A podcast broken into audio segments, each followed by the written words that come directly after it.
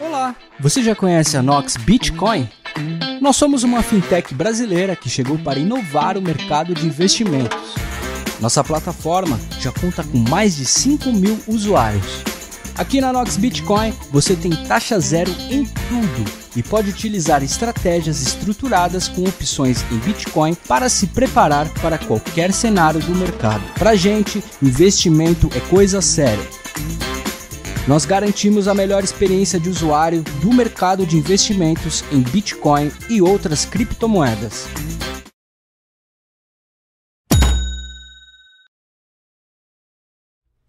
É isso aí, galera. Mais uma vez no debate descentralizado dessa semana. Na nossa tela aqui presente, nós temos o Artemio Picanso, ele que é advogado da PFB Advogados. Temos também o Rodrigo Ventura, da 88i Seguros. Temos o Vladimir Kripa, organizador da BitConf, o evento mais tradicional de Bitcoin no Brasil, e André Cardoso, jornalista do portal webitcoin.com.br. Muito bem-vindo a todos e vamos falar das notícias dessa semana, né, incluindo a semana passada, a Tesla compra 1,5 bilhões de dólares em Bitcoin. E essa semana aí, até quinta, sexta-feira, nós tivemos notícias que Mastercard vai começar a implementar transações em criptomoedas. Amazon está trabalhando na sua própria criptomoeda.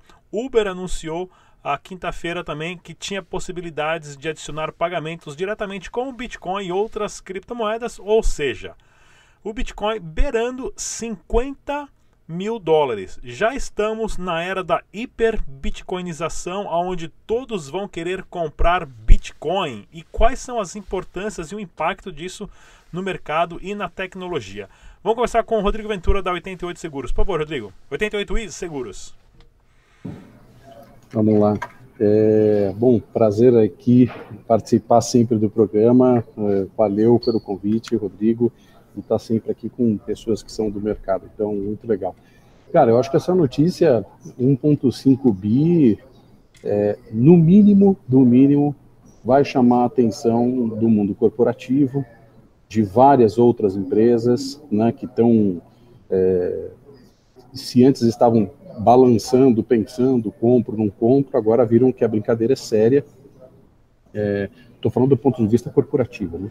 É, e, e aí é importantíssimo lembrar aqui que a Tesla tá, ela faz parte do S&P 500, então as 500 maiores dos Estados Unidos, então a gente não está falando de empresa pequena lá, a gente está falando das, das 500 maiores, o que vem com volume atrás deles. E seguindo essa tendência, também aqui para falar um pouquinho do negócio de seguros, a gente teve uma seguradora americana, né, chamada Mass Mutual, que fez lá um investimento de 100 milhões de dólares em Bitcoin, representando, no caso deles, meio por cento da carteira, né, do, do, do, do carteira líquida da empresa, enquanto, por exemplo, na Tesla, com 1,5 bi de dólar, representa praticamente 10% da carteira. A mensagem também é contundente do, do tamanho disso. Né? Então, virão outras empresas é, e a onda do corporativo está só começando. Vladimir Kripa, da Bitcoin, por favor. Bom, inicialmente agradecer, Rodrigo, mais uma vez estar aqui com você e com uma saudação a todos os demais colegas que estão aqui participando, né? Então, essa notícia aí é uma notícia que entra para a história do Bitcoin, né? Não é, não é todo dia que, que uma referência né, na área da tecnologia, da inovação, do empreendedorismo, e objetivamente o cara mais cheio da grana do planeta resolve comprar Bitcoin, né? Então, a mensagem para se alguém ainda não tinha entendido, né? Se você está assistindo e está relutando se gasta 100 reais, se compra 500 reais, se compra 10 mil reais em Bitcoin, se com isso você não conseguir, não, não despertar o teu interesse para conhecer mais e para também é, saber mais sobre Bitcoin, sobre a tecnologia e comprar Bitcoin, acho que não tem mais nada que possa, que possa acontecer, né? Depois de um, um recado desse do, do, do Elon Musk é, que é bom, né, por todos os motivos aí que o, que o Rodrigo Ventura já, já elencou, mas eu só queria fazer uma, uma consideração inicial para a gente pensar que isso mostra também ainda, né, é, uma, uma, uma, fragilidade, vamos chamar assim de fragilidade desse mercado, que é essa grande capacidade dele ser influenciado é, por pessoa, de ser influenciado de modo geral, né? A gente viu o Elon, o Elon primeiro é, brincando com a Dogecoin, né? É, a minha avaliação é que ele estava testando ali, ele estava testando a capacidade dele é, de, de ação e reação nesse mercado com a Doge, e ele fez certo escolher a Doge, né? E ele, quando viu que deu certo, que realmente a palavra dele tem muito peso, ele anuncia a compra de Bitcoin. E observe que ele anunciou essa compra de Bitcoin né, pela Tesla depois que ele já tinha comprado há, há, algumas semanas, né? Ele não disse, eu vou comprar Bitcoin, estou comprando Bitcoin hoje. Já tinha comprado, né, sei lá, duas semanas, três semanas antes, anuncia, no mesmo dia já faz um lucro aí de, só naquele dia, 20%, né? Então, isso, óbvio que é bom um cara desse comprar e outros vão vir atrás, mas isso expõe ainda essa, essa dinâmica desse mercado, né? Que é essa, essa altíssima volatilidade e manipulação que ele está sujeito, né? Isso fica de alerta para quem está entrando, também saber o, o momento, né? Não é quando está no topo histórico que você vai decidir fazer o seu investimento, vou colocar muita grana, muita grana, né? Entra, conhece, deixa, deixa a maré baixar um pouco, né? Se é que vai baixar, né? Certo. A gente nunca sabe se vai baixar, ou não vai baixar. E depois você é, é, adquire Bitcoin e outras criptomoedas também, né? Então acho que isso a gente tem que pensar sobre esse aspecto também, né? Vladimir, fala pra gente, quando que você organizou a primeira BitConf e você achava que o preço ia chegar a quase 50 mil dólares e, e o Elon Musk ia comprar essa, essa bagatela de um bilhão e meio em Bitcoin? Pois, pois é, que, que o Elon Musk ia, ia, ia comprar, nunca, nunca imaginei. Na verdade, a primeira Bitcoin foi ali em 2014, tinha acabado de ter aquela alta lá, que aqui no Brasil chegou a 3.500, 3.600 reais. Boa e época, naquela hein? época a gente já... Pô, a, gente já, a gente já achava assim, ó, pô, 3.600 reais, não vai acontecer mais isso, não vai acontecer, isso aí é o, é o maior valor que o Bitcoin vai, isso aí que aconteceu foi uma, foi uma eventualidade, né, e depois a gente viu, né, que, o que, que, que bom seria se pudéssemos pudéssemos voltar aos 3.600, voltar àquela época e, e, encher, né? Gastar tudo que puder em Bitcoin, né? Daqui a 10 anos a gente vai estar falando a mesma, a mesma coisa. Lembra daquela época que o Bitcoin estava só 250 mil reais? Eu falo isso. Eu falo isso. Tava eu falo barato. isso para quem, quem diz, ah, mas agora... Tá... Eu falo exatamente isso aí, Rodrigo. Eu digo, olha... E aí eu dou esses exemplos, né? Olha, quando estava 3.600 tinha gente que achava caro e ia, esperar baixar, tá até hoje baixando, né? E hoje a gente fala com saudade daquele tempo, como fala com saudade de quando estava 10 mil, de quando estava 50 mil, de quando estava 100 mil. A gente vai falar também, né? Porque eu, eu acho que o Bitcoin vai muito longe ainda, vai muito longe, não dá nem para arriscar, que eu, eu tenho até medo de arriscar um, um valor aí, mas vai muito longe ainda. André Cardoso, por favor. Opa, Rodrigão, primeiramente aí, obrigado pelo convite, boa tarde a todos os colegas aí e todo mundo que está assistindo a gente. Bom, vamos lá. Em retrospecto era inevitável, né? Palavras de Elon Musk. Então, foi isso que o Vladimir falou. Ele realmente ele começou a testar a Dogecoin, o poder de influência dele, e testando, testando, fazendo meme, fazendo meme, ele viu que o meme dele valorizava mais de 100% uma moeda que não tem fundamento técnico nenhum para subir. E o interessante é que ele fez isso através da SEC. Ele mandou aquele formulário 10K, que é o relatório anual de desempenho. Então, foi uma forma oficial de falar: ó, nós da Tesla oficialmente estamos investindo em Bitcoin. Não foi só uma, um anúncio assim. Um tweet. Oi? Não foi só um Twitter, né? Não foi só um Twitter. E o, o bacana disso também é que um bilhão e meio é muita coisa, mas assim, para todo o mercado do Bitcoin, ele não representa nem 1%. Só que é o Elon Musk, é o poder da influência dele. É, o, é um grande influenciador. Então ele traz uma galera por trás, uma onda né, de compradores, ele gera uma fome no mercado e realmente tem esse poder de capacitação aí de mais de 20, 30, 40% de valorização do Bitcoin. E agora todo mundo vai seguir. É bem diferente, Rodrigo, quando a gente pensa lá em 2017, eu, eu não estava, infelizmente eu não estava em 2014, eu não conhecia o Bitcoin ainda. Mas em 2017, o, o sentimento era diferente, tinha muito problema com, com troço ilegal, com pirâmide, várias coisas. Hoje, parece que os grandes institucionais estão realmente conhecendo e entrando no Bitcoin. Então, parece que hoje, em 2021, o sentimento em relação ao Bitcoin está muito diferente do que nos ciclos anteriores, de quatro em quatro anos anteriores. Né? Artemio Picanso, por favor.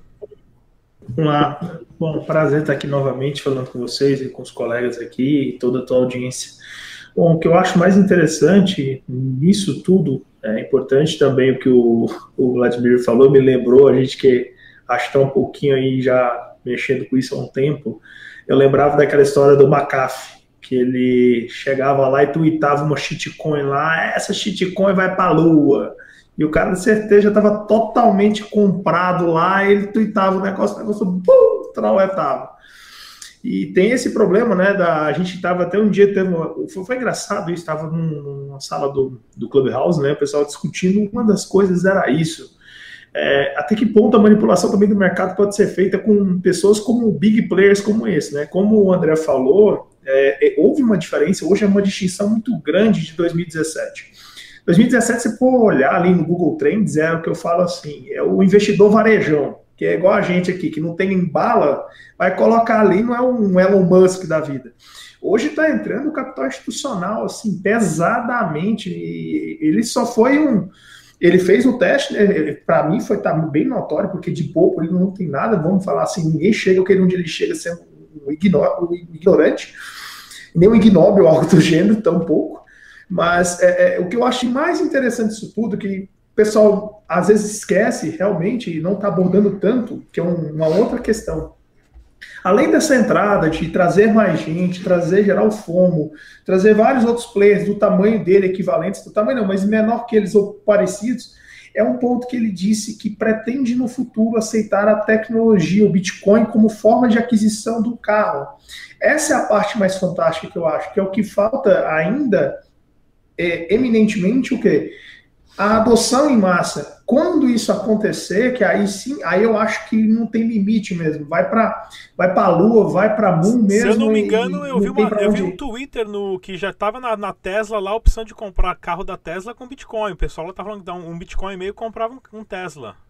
É, eu não, eu não cheguei a ver no próprio site, eu confesso que o que eu sei, até que eu vi disso, dessa notícia, foi que ele pretende no futuro próximo é, aceitar os carros dele como para comprar um Tesla você pode usar Bitcoin. Isso hoje, para tu ter ideia, como a gente faz um, um, trabalho jurídico disso, de construção também de empresas que querem trabalhar regular, diferente assim, a gente só não bate, a gente não bate só em piramideiro, faz um outro trabalho de construção. Chegou um cara que veio com uma ideia fantástica que é o que vai trazer pouco a pouco, está trazendo, eu estou vendo essa movimentação por pessoas que querem fazer as coisas certas, do tipo da adoção. O cara quer fazer o quê? Ah, eu quero poder, uma pessoa querer comprar um, um carro, uma BMW, um Porsche, uma Mercedes, um Chevrolet com Bitcoin. Eu quero poder intermediar isso. Como vou fazer isso de forma legal? então isso está acontecendo. É, é, é, daquela. E, e, e, com Tesla aceitando isso, abrindo as portas dela ali, digamos, para isso, a tendência que a gente espera das outras grandes montadoras seguirem o mesmo caminho. Então, eu acho muito importante, tanto quanto a compra dele, o investimento no, no ativo, ele falar que vai dar essa adoção, que é o que a gente mais quer também no dia a dia nosso. É, e hoje nós já vemos aí outras empresas também já tentando passar essa mudança né, de 1%, uma, alocar o, as suas reservas de 1% em um criptoativo, né, que somente a empresa tem o controle e se protegendo do que muitos vêm falando, que é dessa impressão descontrolada de dinheiro do Banco Central e nós temos aí mais 1.9 trilhões de dólares que está para ser aprovado na Câmara dos Estados Unidos. Isso influencia o mundo inteiro. Né? Isso influencia o, influencia o mundo inteiro. É, isso, isso está acontecendo, você pode observar que assim, o Elon ele é porque, cara, o cara mais rico do mundo, né? Mas o segundo homem mais rico do México, ele tem 10%. 10% dele. Se tu for pegar é, em, compara em comparação, por exemplo, com Elon e ele, esse cara tá mais arrojado, porque o Elon ele colocou 1% do patrimônio dele dele, assim, em geral. Da Tesla pode ser que seja os 10 mesmo, o colega falou, porque eu realmente não vi esse, essa fração. Mas esse cara não, ele pegou 10% e meteu louco. O mais louco que ele sou eu mesmo, que eu boto 25%. Eu sou meio maluco mesmo, mas tá bom. pois é, e nós estamos chegando aí já numa, numa ascensão muito grande. Uh, o aumento de buscas da palavra Bitcoin, criptomoedas no Google está disparando. Nós estamos entrando, nós rompemos né, a quantidade do mercado. Se você remover o, o, a quantidade de dinheiro em Bitcoin deixar somente as altcoins, as altcoins essa semana rompeu a barreira da última alta. Ou seja, estamos começando a entrar na, no altcoin season. O Bitcoin lá em cima, alguns especialistas falaram que quando o Bitcoin batesse 50 mil dólares, nós iríamos dar início ao primeiro passo da hiperbitcoinização que é assim esse desespero de empresas, negócios, serviços e pessoas, todo mundo querendo comprar Bitcoin e a escassez indo lá para cima porque está todo mundo retirando das exchanges. Como vocês veem isso no futuro próximo? Vou começar com o Artemio Picantes, por favor. Rodrigo, eu vi um negócio, você falou um tema que agora veio na cabeça que eu queria ter falado, que é justamente do Google Trends. Eu acabei de abrir aqui. E olha, para você observar, eu estou com ele aqui na minha frente, ele ainda não chegou no, no índice de busca é, de 2017. Então, assim, que foi a alta. É essa que eu acho que é a grande diferenciação. Aquela época, você ia lá, é, é pedia qualquer pessoa, preocupava, ou procurava, melhor dizendo, a, o ativo digitava ali Bitcoin. Hoje ainda houve aquele fenômeno, caiu, né? Deu aquela correção bruta, caiu muito a procura, e agora ele deu uma subida que ainda está é, em 75%. Ele tá, se estava 100, ele está em 3 quartos do que era. Foi o que aconteceu ele caiu agora. Acabei de ver. Então, assim, quando isso também começar a ter adoção, que eu, foi o que eu falei, de importância disso, da, das pessoas, de adoção mesmo, juntamente com esses big players que estão entrando e voltar ao varejão, digamos assim, aí com certeza vai ter esse, esse fenômeno da escassez, porque é natural. Daqui a algum ciclo vai ter um próximo ciclo de halving novamente. Quem tiver o seu ali vai estar tá mais tranquilo, né? Também assim, porque está mantendo. Olha aí, isso aí é importante, olha lá. que eu estava vendo aqui, ó, o meu tinha dado até no 75, olha lá, 2017, o, o índice de pessoas procurando. Isso é, é, é, é mais ou menos isso, olha. Da, ainda está longe, está muito aquém. E o que, que acontece? Quando isso começar a igualar novamente, que vai igualar dado momento, vai gerar esse fenômeno que, assim, de escassez por óbvio, e a tendência é do, do, do ativo que ele já tem na sua mania né, de falar de jurídica, de natureza jurídica, a escassez e a, a deflação.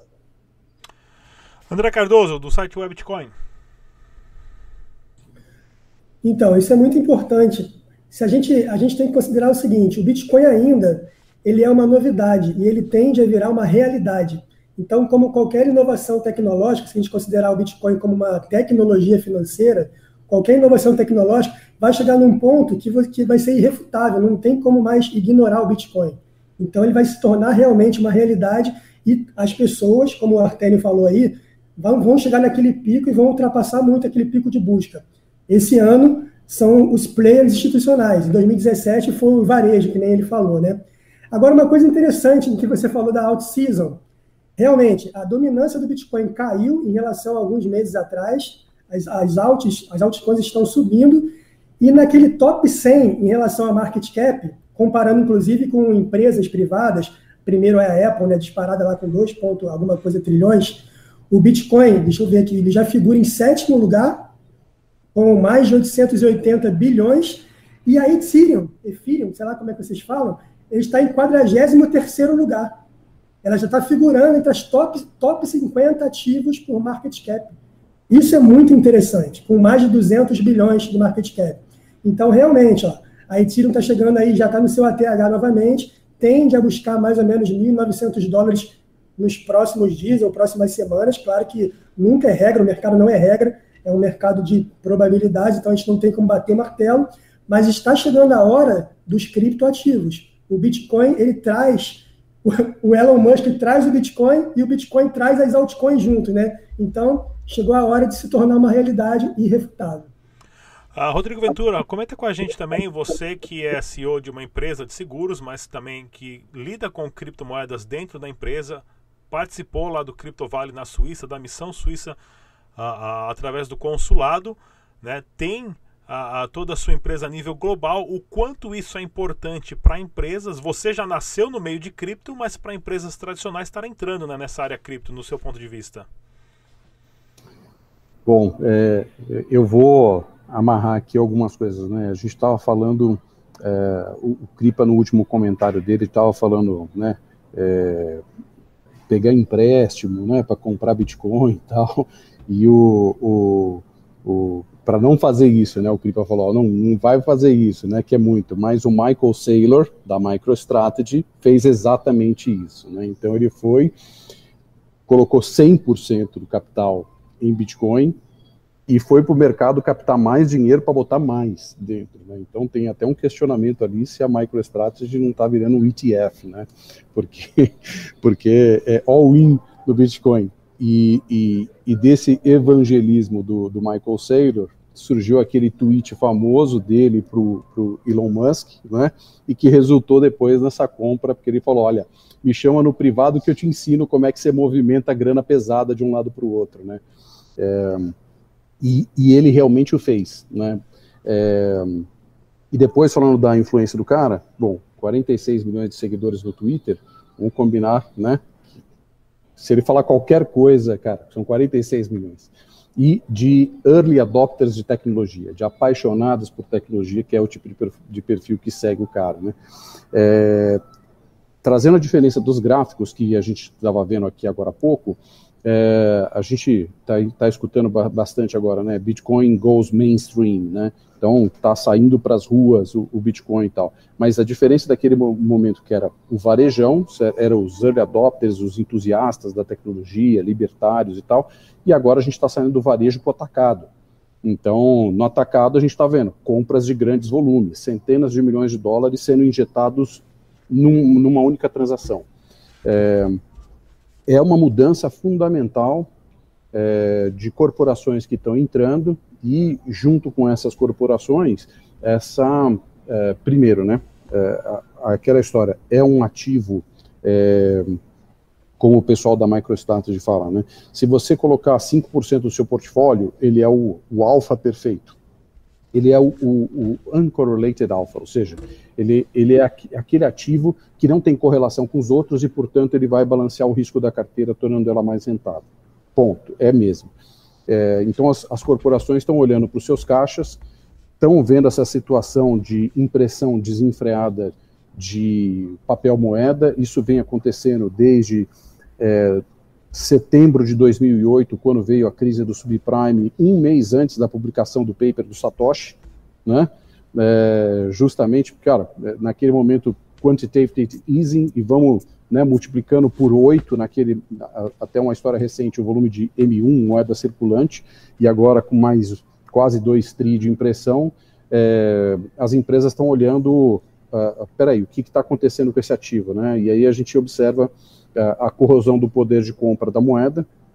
É, não vou nem falar do real, que é chutar cachorro morto, né? Mas é, você vê o dólar perdendo valor, e aí, peraí, qual ativo que eu, eu CFO da empresa, que tenho reservas aqui, vou posicionar o que a gente tem? Ou ainda, é, muitas dessas empresas têm acesso a esse capital fácil, né? E, e pegam grandes volumes do governo vou pegar esse volume e vou ficar eu segurando aqui? Não, cara. Peraí, deixa eu repasso lá do outro lado e guardo um pouquinho, um pouquinho, algumas centenas de milhões, né? É, que é o caso da seguradora americana, da Mass Mutual, meio por cento, 100 milhões de dólares. Então, é, é, essa adoção leva uma pressão enorme de preço e potencial de valorização.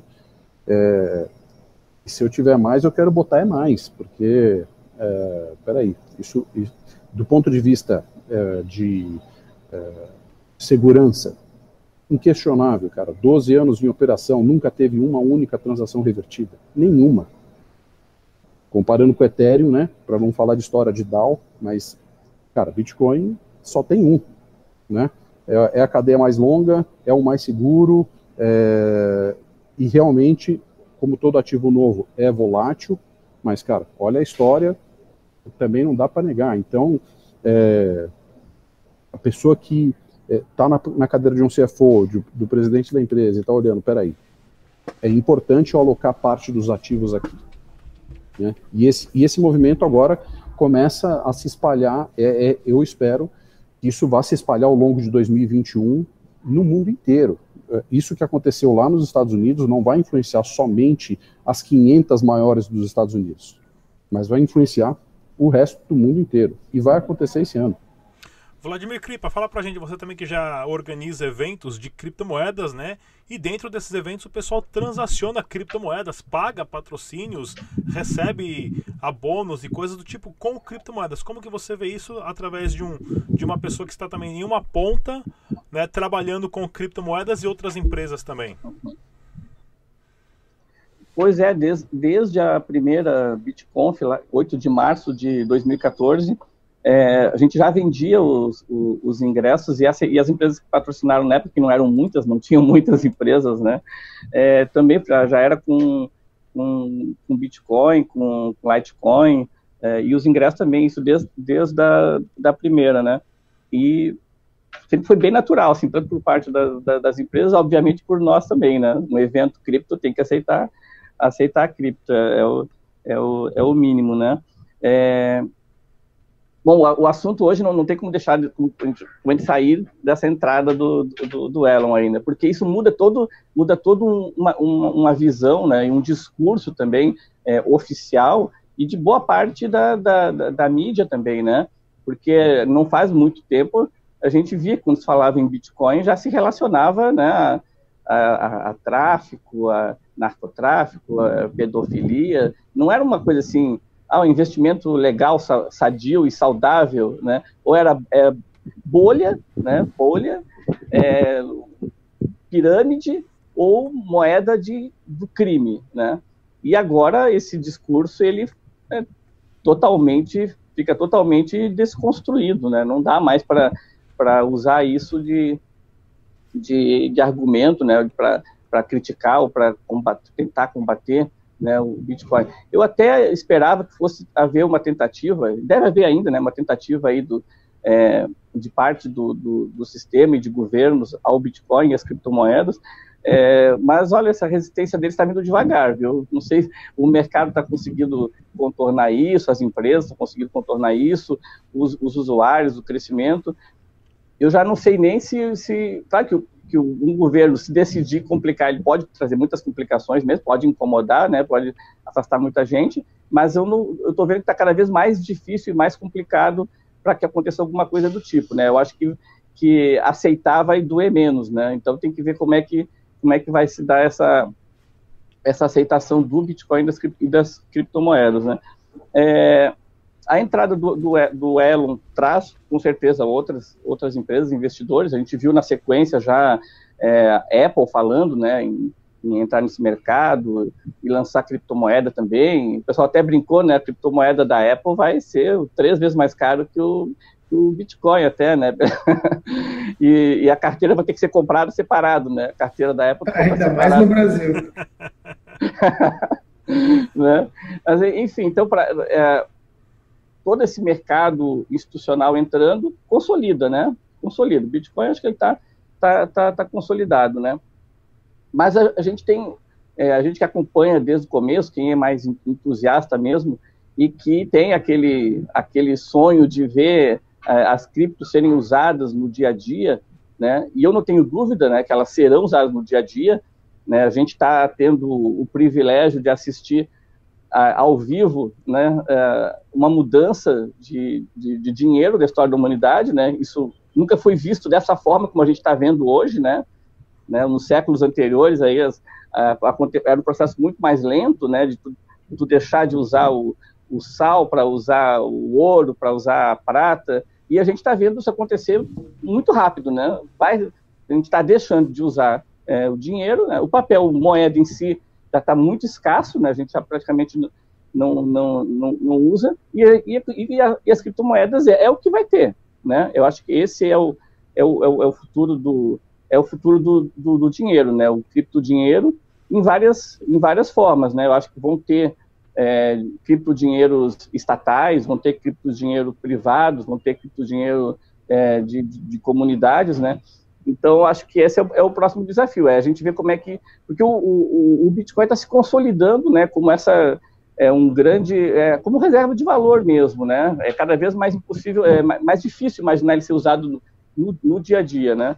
Então, o desafio, assim, para quem está nesse meio cripto, é como é que a gente vai fazer, como é que a gente vai fazer essa, essa uh, colocar no dia a dia das pessoas mesmo, elas usarem cripto para o exemplo sempre citado, né? O brasileiro gosta muito do, do cafezinho, né? Para comprar o cafezinho, o pãozinho na padaria, né? Fazer os, os seus, pagar o seu aluguel, certo. né? Eu acho que, que isso a gente ainda precisa, a gente precisa avançar muito, muito nisso aí. Precisa pensar soluções de, de, de uso para as pessoas usarem as cripto no, no, dia a dia. Acho que esse é o próximo desafio, né? O Bitcoin já, já, já acho que ele já está lá, já está no, no pódio, já garantiu o lugar dele, não, não volta mais, né? Agora o próximo desafio é a gente partir para as massas mesmo, para o uso, uso no dia a dia das criptos. É, vai ser a era da tokenização, né? É o que eu acredito muito nisso. Tokenize-se, vai virar isso. Eu já chamei todo mundo nessa rodada, já chamei você, né, André? Já, chamei. Então vamos lá, pessoal. Não se esqueça também, uh, estamos ao vivo no YouTube, no Facebook, no Twitter. Deixe suas perguntas, compartilhe o vídeo, ajude no crescimento do canal, compartilhando o vídeo e esse tipo de informação para as pessoas se educarem. A gente tem que tomar cuidado aqui também, né? Porque é interessante a gente dividir quem adotou as criptomoedas, né? Numa, numa divisão simples, nós temos lá no começo os nerds, né? A galera da criptografia, a galera da matemática, bem no comecinho. Depois passamos ali o pessoal dos anarcocapitalistas, os anarquistas, né, que adotaram isso também de uma forma e divulgaram criptomoeda de uma forma muito mais rápida, não porque entenderam, mas porque era, falava, ah, o governo não controla, então os anarquistas gostaram porque não é controlado pelo governo, né? Uh, o ano, na, no último ciclo que nós tivemos, né, do último halving de 2017, o varejo estava começando a adotar, né? Esse agora nós estamos, digamos, no ciclo do atacado das grandes empresas. Será o próximo ciclo o governo ou os governos que vão entrar comprando criptomoeda? Isso eu já questionei o deputado Auro ah, aqui no nosso canal, ah, nessa semana que passou, numa entrevista, perguntando para ele quando o Brasil vai começar a comprar, quando o governo vai começar a comprar Bitcoin em nome do Brasil, como reserva de valor, como faz com ouro, né, como faz com prata. E também uma notícia que surgiu aqui nessa semana, né? O Bitcoin, ah, para quem não sabe, é a Nigéria, o governo da Nigéria, falando que o pessoal já comentou aqui agora, né, dos governos, o que, que os governos possam fazer. O governo da Nigéria, essas últimas duas semanas, proibiu todos os bancos, pessoas ou comércios de fazer qualquer tipo de transação com criptomoeda.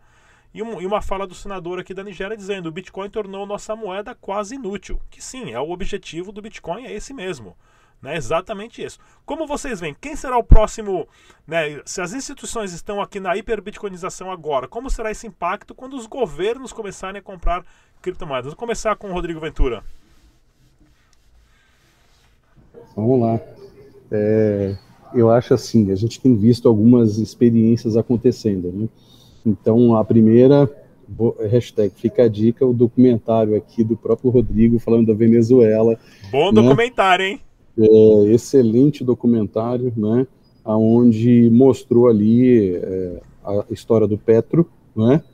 O governo da Venezuela tentando né, inventar moda, vindo que a população de alguma forma para se proteger, é, pulou para criptomoeda, né, para poder fazer a transação peer-to-peer, e os caras, inclusive, caçam as pessoas onde tem consumo de energia, né, então aí faz lá o gato net, né, e, e é, pega energia sem, sem é, identificar de onde está sendo aquele consumo para poder fazer é, a sua mineração né, no, no país. Então, ali uma, uma tentativa super fracassada que não deu certo. É, a gente vê, por exemplo, a Argentina, né? É, Los Hermanos ali, a situação que o país está, e os argentinos adotando né, a, a criptomoeda como uma forma de defender o seu poder de compra, porque também tem um curso forçado ali de, de moeda. Né?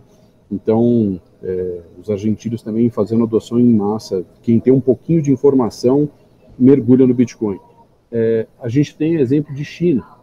E daí, no exemplo de China, ali tem que se preocupar, porque eles estão realmente desenvolvendo algo gigante, né? Com uma moeda digital chinesa, né? É, e estão em estágios avançados disso. E eles têm como implementar o curso forçado disso lá num, num processo de adoção sem precedente, né? Porque você tem ali é, WeChat, Alipay, né? É, que são essas carteiras digitais e que cresceram como cresceram, fomentadas pelo governo. E ali é onde a gente está falando dos super apps, que são os aplicativos que têm todos os serviços embarcados num lugar só. Então ali você tem é, o aplicativo de mobilidade, né, para você se deslocar com táxi, você tem o seu banco digital, você tem a seguradora, você tem é, o Tinder, a mensageria, tudo acontecendo num único veículo, a exemplo do que o Facebook estava tentando fazer aqui no Brasil, né, colocar o, o Facebook para é, aceitar a moeda, o Libra, né, dentro do, do, do seu ecossistema.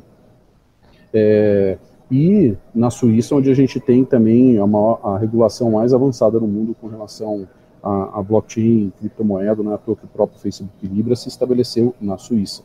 Né?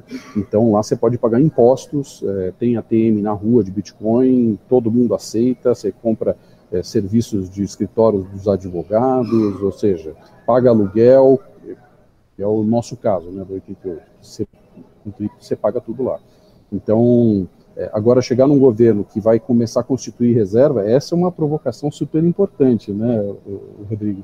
É, é, e aí a gente vê o Banco Central Europeu, né, a Madame Lagarde, é, de certa forma falando de, de moedas digitais estatais, para tentar, de alguma forma, entrar na frente, ó, não, não vê isso aqui, né, fica é, é, colocando ali um, uma moeda digital estatal. Então, até um governo adotar, é, não sei se vai ser nesse ano, mas é uma provocação super interessante e válida. É, o interessante é que assim, né, o, o senador da Nigéria ele disse que é, o Bitcoin tornou a moeda deles inútil e sem preço, que na verdade não, os políticos o fizeram, né? Os, uhum. A política do país o fez isso, como está acontecendo nos Estados Unidos. As pessoas não entendem o impacto de um, mas o ano passado foram 3 trilhões esse ano é mais quase 2 trilhões. Eu falo para as pessoas, para mim, para eu gastar um trilhão de dólares, eu tenho que gastar 100 mil dólares por segundo durante mais de 60 mil anos para gastar esse dinheiro. É muito dinheiro. Então, o Bitcoin é um sistema estável que qualquer pessoa usa, né? E a gente está vendo já o Bitcoin sim, está desfinanciando governos, que é o caso da Nigéria, que é o primeiro, a Argentina vai ser o segundo, Turquia, Brasil e outros mais. Então o Bitcoin tem esse poder de desfinanciar os governos. Uh, André Cardoso, por favor. Bom, interessante também esse assunto. Os irmãos gêmeos lá, os Winklevoss, eles provocaram isso em relação à empresa. E eles falaram assim: o que, que um CEO de uma empresa dessa, de uma startup, de uma fintech dessa, vai responder quando perguntarem: você não tem portfólio, você não tem Bitcoin no seu portfólio da sua empresa? Que foi o que a Tesla fez agora, e botando num ângulo maior, a gente vai para os governos. Realmente é uma provocação muito interessante ter uma reserva de valor, pode ser o Bitcoin, pode ser um criptoativo, no governo. O ponto das estatais, das moedas estatais, que nem a China está fazendo em estágios avançados, pode ser uma coisa que ela se vincule com o Bitcoin. Imagina que cada grande governo ela faça uma própria moeda, só que essa moeda ela consiga interagir no meio cripto, no meio do Bitcoin. O Bitcoin tem, e tem a paridade com o Bitcoin. Aí sim o Bitcoin ele se consolida como uma grande reserva de valor. Seria, um, teoricamente, um lastro né, disso tudo. O ponto é, as transações intercontinentais, né, na velocidade que nós temos, que o Bitcoin potencializa, segundos para você fazer uma transferência do Brasil para o Japão, e o meio cripto possibilita isso. Imagine então que a moeda chinesa ela consiga fazer uma transação rápida com uma moeda estatal dos Estados Unidos. E essas duas tenham uma comunicação, uma paridade, talvez, com o Bitcoin. Isso seria interessante. Outro ponto foi o ponto também que o Arteni falou em relação à tokenização. É uma outra maneira de provocar os governos a entrarem nesse meio. Então, quando você tokeniza vários outros tipos de serviço, ou tudo, tudo vai ser tokenizado no futuro, né? A gente também está promovendo a blockchain e, consequentemente, o Bitcoin. Então, tem muita coisa para acontecer. A gente tem um privilégio de estar na vanguarda né, desses acontecimentos, né, de estar entendendo isso tudo no começo. Tem muita gente que ignora isso. Eu acho que é menos que 1% no mundo que entende alguma coisa em relação a criptoativos. E é isso. Eu acho que essa, isso aí tende a acontecer, é uma tendência mesmo que não tem como fugir. É Só para fazer uma colocação Diga rapidinha lá. aqui do que ele trouxe, que é bem legal é, a China desde sempre tenta suplantar o, o, o poder americano, né, tomar o lugar deles. E é, quando eles criaram lá em 2006 o QR Code, né, do, do, desse movimento fintech que está agora no Ocidente super forte, mas isso nasceu na China em substituição ao, ao SWIFT, né, que é o, o, sistema de remessas internacionais criado e, e gerenciado pelo governo americano. Então, é, sim, a China busca uma alternativa para isso. O QR Code é um exemplo das transferências instantâneas acontecendo e que resultou nesse super fenômeno de fintech. É, e essa adoção da moeda digital, não sei nem se seria alguma coisa do tipo paridade com o dólar americano, né? Mas simplesmente, cara, ó, agora o padrão de negociação é outro. O padrão de negociação é a moeda chinesa, porque a moeda chinesa está investindo é, na África fortemente, comprando toda a infraestrutura dos países e, e o relacionamento político com esses governos lá, está reconstruindo a rota da seda por terra da, da, da, da China para a Europa, está tomando, é, construindo ilhas artificiais na, no, no, mar da China, né, ali no, no sudoeste asiático, para aumentar o seu território marítimo e sua zona de influência militar. É, então, é, nesse novo, novo padrão de investimento chinês, ele bota o dinheiro na frente sabendo que você não vai pagar. E é para isso mesmo. Que é o seguinte, ó, agora você não pode pagar, a sua economia depende de mim, agora você reza a minha missa aqui. E o sistema de pagamento agora é com outra moeda, com a moeda chinesa sendo a principal. É, sem dúvida nenhuma.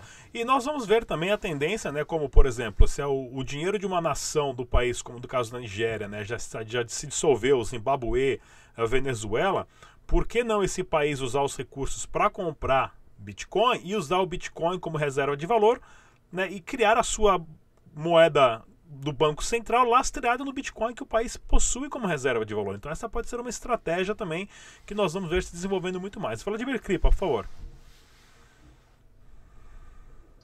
Então, é, o, o, Bitcoin, a tecnologia, como a gente sabe, ela é, é muito nova, né? Muito nova.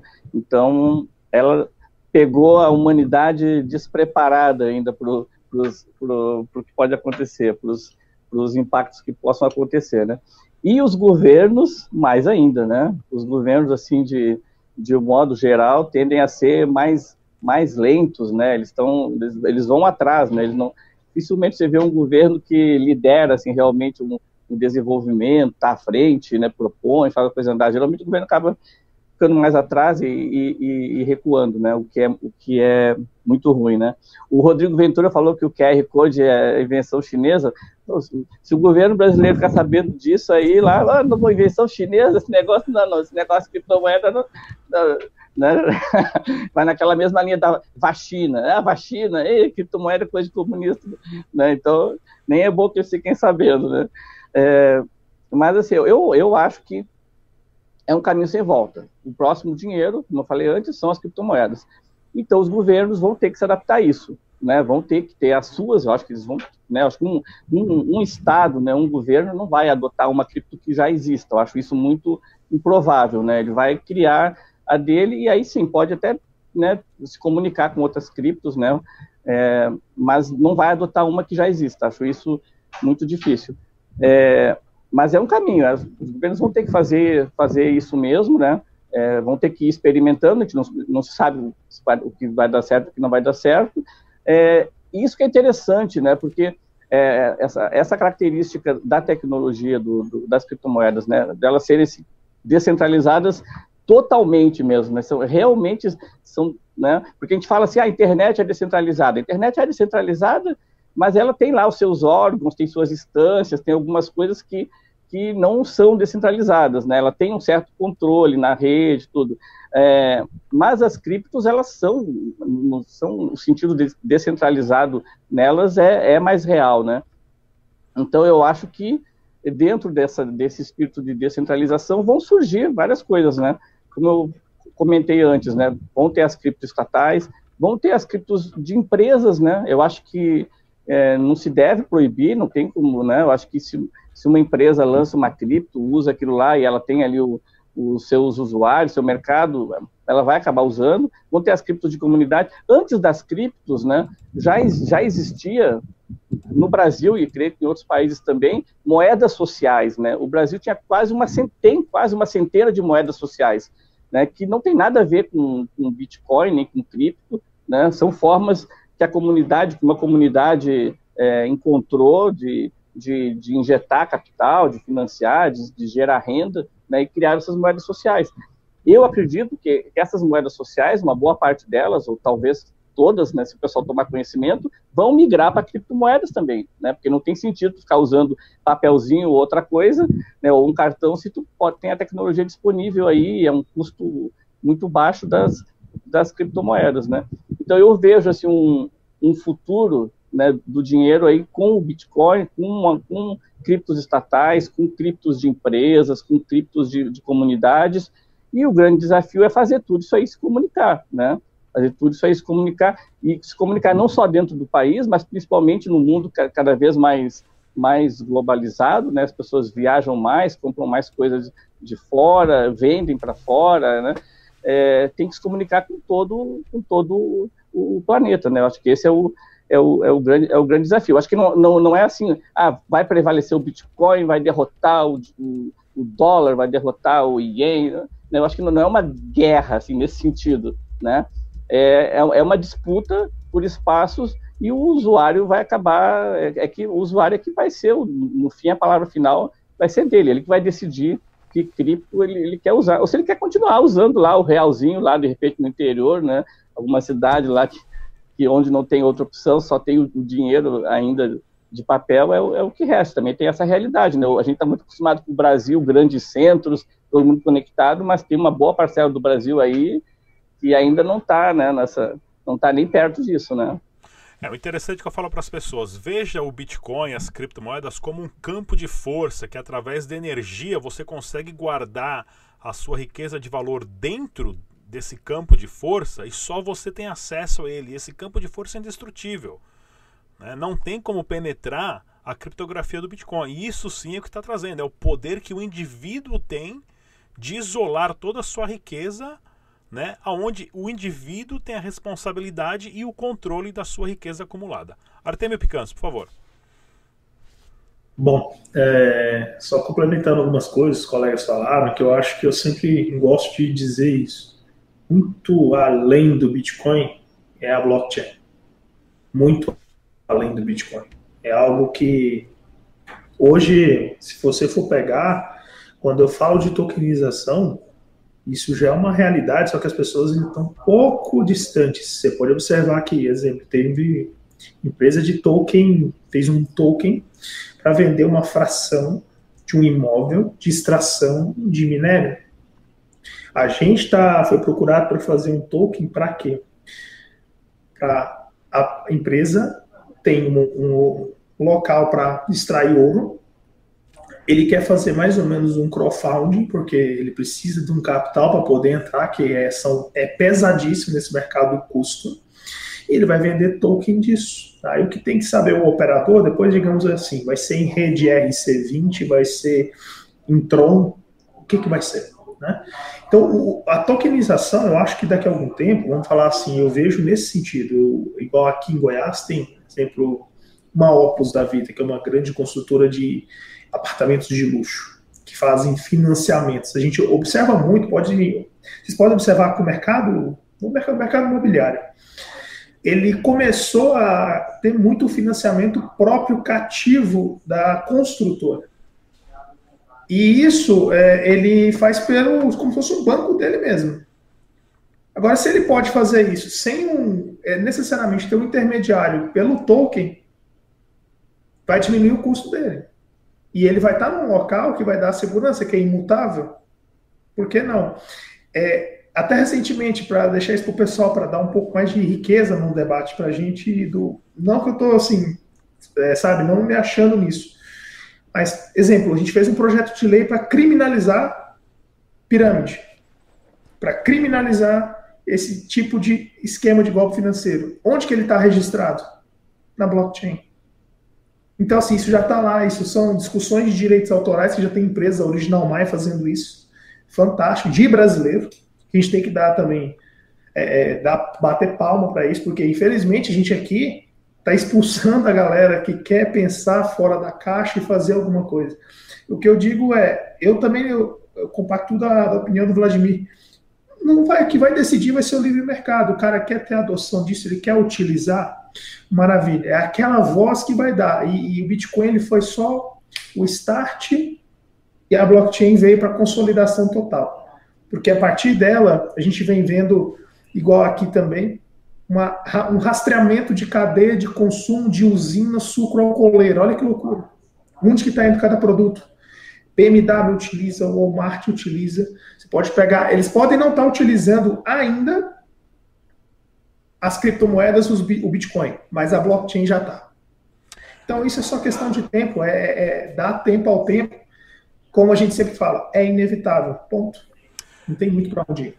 É isso aí, pessoal. Mais uma vez, aprenda sobre Bitcoin, aprenda sobre criptomoedas, aprenda como transferir né, o acúmulo da sua riqueza para um ativo imutável, impenetrável, que somente você tem o controle, que é o Bitcoin. Muita gente reclama também que o Bitcoin gasta energia elétrica, que é uma tremenda baboseira, tá ok? Porque para você acumular, a, a partir do momento que você tem um hash de um Bitcoin e para você chegar naquele hash você precisa de energia para chegar no mesmo resultado, você pode negociar essas quantidades de hash para cima e para baixo como bem querer. Mais uma vez, não se esqueça de seguir as nossas mídias sociais, compartilhe o debate descentralizado. Nós tivemos aqui presente o Vladimir Kripa, ele que é o organizador da BitConf, uh, o evento de Bitcoin mais tradicional e mais antigo do Brasil. Temos também o Rodrigo Ventura, o CEO da 88i Seguros. Artemio Picanso, ele que é advogado da PFB Advogados, e também tivemos aqui o André Cardoso, ele que é o CEO e jornalista do portal webitcoin.com.br. Muito obrigado a todos, até a próxima, pessoal. Tchau. Dash foi lançado em 2014 como uma versão mais escalável do Bitcoin. Mesmo com a escalabilidade melhor, os usuários da rede Dash perceberam que somente a tecnologia básica de blockchain não é adequada para os tipos de aplicações de pagamento que você e eu usamos todos os dias.